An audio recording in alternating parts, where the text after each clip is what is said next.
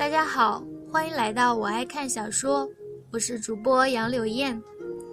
锦绣民国第二十节，信你了。灯光泯灭，斗室之间一片漆黑，浓郁的黑色好似一层令人窒息的锦袍，紧紧地勒住众人。屋子里惊叫声不断。沉香如水的温馨气息里，慕容画楼闻到了一股子冷兵器的血腥味。他以为是错觉，下一瞬便有利器出鞘的微弱沙沙声。以往的敏锐，他从未丢弃。利器划过空气的站立之声，差点被耳边的惊叫抱怨声音遮掩，轻不可闻中。他能判断方向是冲着他的方向来的，心底一凛，想要后退几步避开之际，却被李方景揽住了腰身。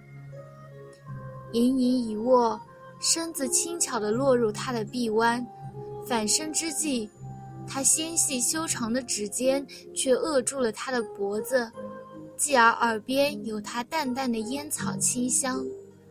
为难夫人了，别出声好吗？否则，他的手指重了几分，饿得画楼呼吸难畅。慕容画楼机械的点点头，呼出了一个变形的好字，却没有一丝的惊慌失措。李方锦挟持慕容画楼，两人脚步轻快，早已没入身后舞台的蓝色幕布之中。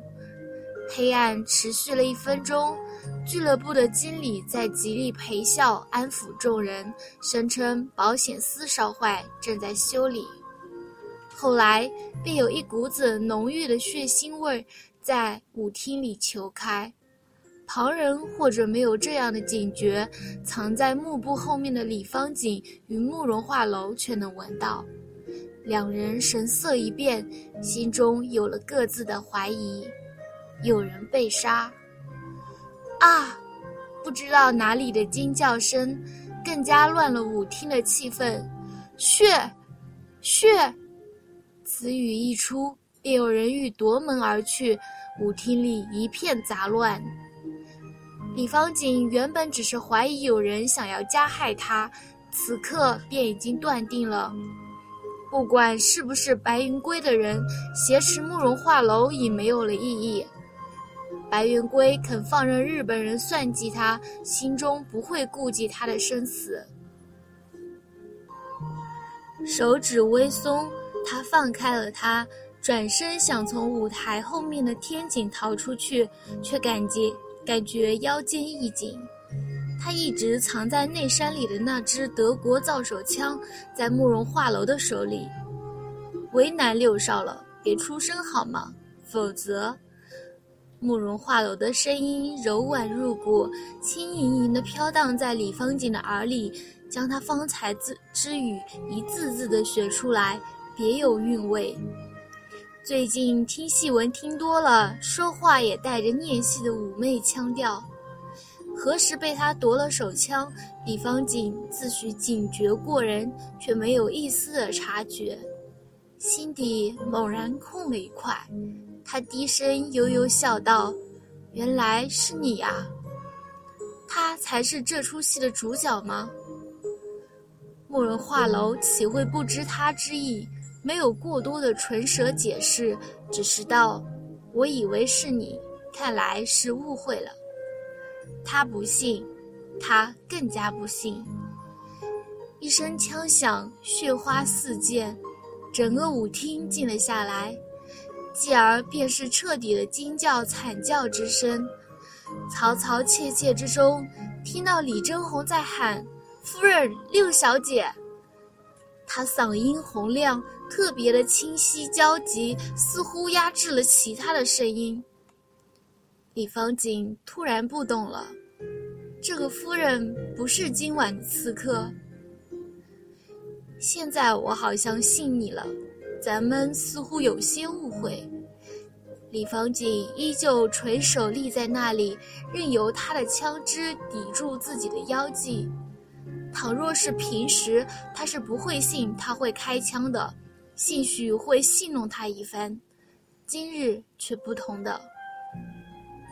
走，慕容画楼的声音陡然一紧，推搡李方景往旁边一滚，滑动十米远。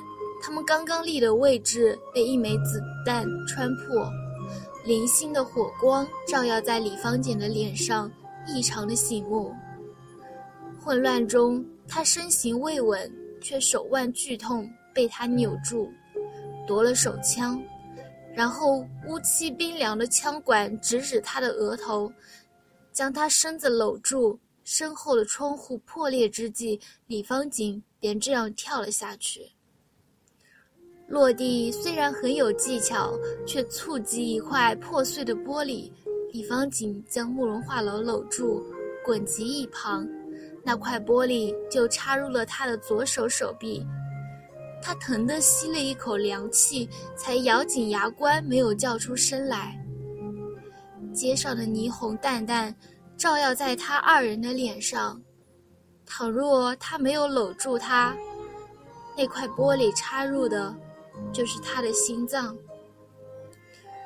眼眸微颤，语节轻覆，他唇瓣的笑意僵住。身后传来了渐渐枪声，李方景早已顾不得，拉住他便不停地奔跑。身后似乎有脚步声追来，李方景对租界的地形很熟，片刻便钻进了一条弯曲的小道。四周的墙壁很窄小，刚刚从小道出来，便瞧见西头有三两人影，瞧见他们便离开扑过来。李方景的手臂一直在流血，拿在手里的枪也不稳了，却紧紧地攥住慕容画楼的手。最无路可逃的时候，也不觉得他是累赘。往南走吧，南边是码头。那里的海盐帮不依靠任何势力，不管杀人是督军的人还是南方的人，海盐帮都能给我们提供一份短暂的喘息之机。慕容画楼见他有些慌不择路，便出声提醒道：“李方锦一愣，脚步停了下来，莫名地望着他。黑色礼服已经残破，左臂玻璃依旧镶入。”血流如湿，颇为骇人。他的鬓角被划出了一条细长的口子，血珠凝结。他的眼眸在夜色下却盈盈照人，风度丝毫不减。就算落魄，他的贵气依旧扬在眉梢，霸道的不肯退却一分。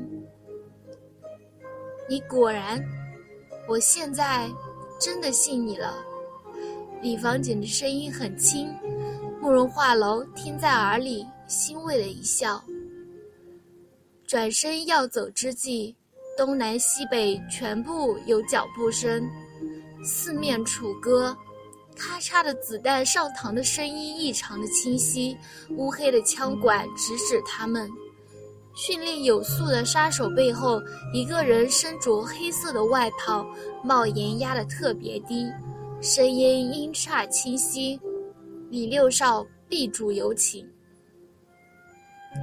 李方景愣了一瞬，才含笑望了慕容画楼一眼，继而将手里的短枪一丢，双手做投降状，笑嘻嘻的道：“呵，原来是你们啊，吓我一身汗。”来客并不是友人，他却好似轻松了一般。只因他知道今晚要害他的人不是白云归，既为东南六省庆幸，更加为自己庆幸。庆幸只是因为他并不是白云归的人，妻子与属下是不同的人。被你连累了，慕容画楼叹息道，不见他的慌张疑问，好似一切都在预料之中，就算一声抱怨。都如同女子娇媚的撒娇一般，他同样轻松。今晚的刺客目标不是他。